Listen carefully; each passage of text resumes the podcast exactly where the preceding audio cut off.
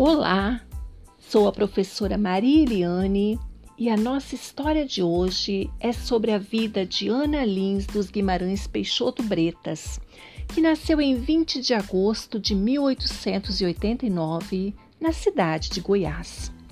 Embora quisesse alçar voos e ganhar o mundo, o que impulsionou a sua mudança foi o seu envolvimento com o advogado Cantídio Tolentino Bretas, que, por ser separado de sua primeira esposa e devido à grande diferença de idade entre eles, provocou muitos falatórios na cidade, havendo a proibição da união do casal pela mãe de Ana.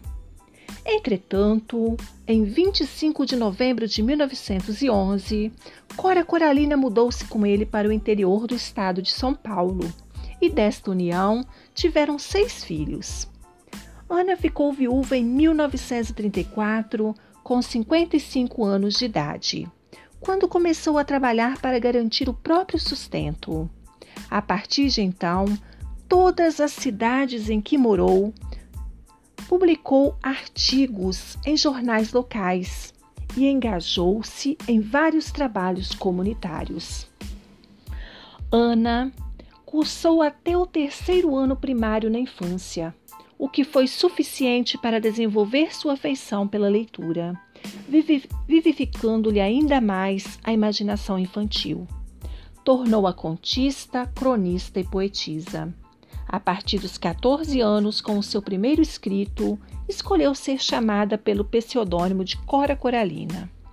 Mulher simples e doceira de profissão, senhora de palavras poderosas, escrevia com simplicidade.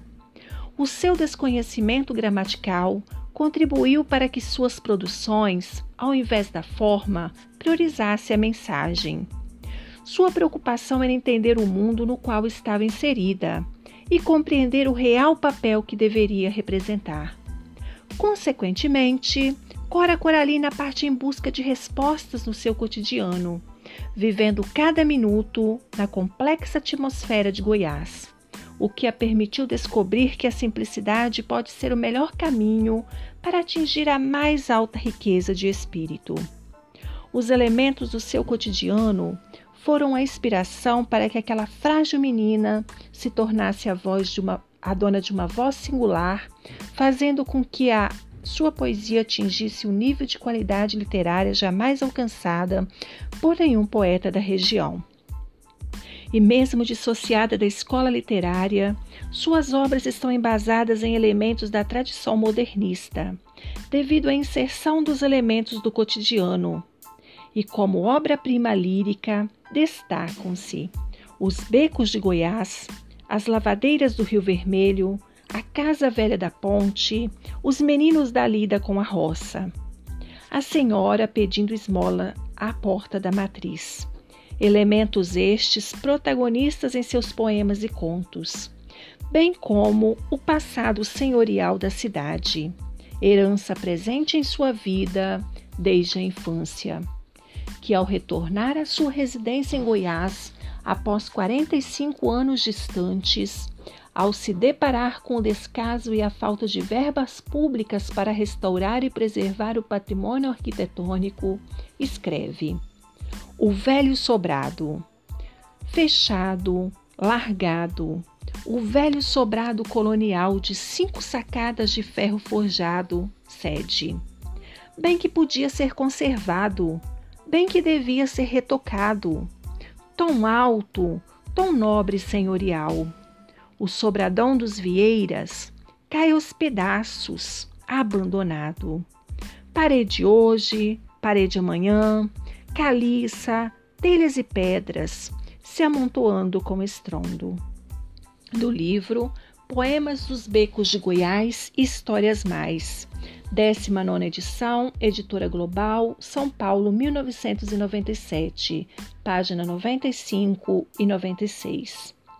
Cora Coralina teve nove livros publicados, sendo o primeiro em 1965, no auge dos seus quase 76 anos de idade.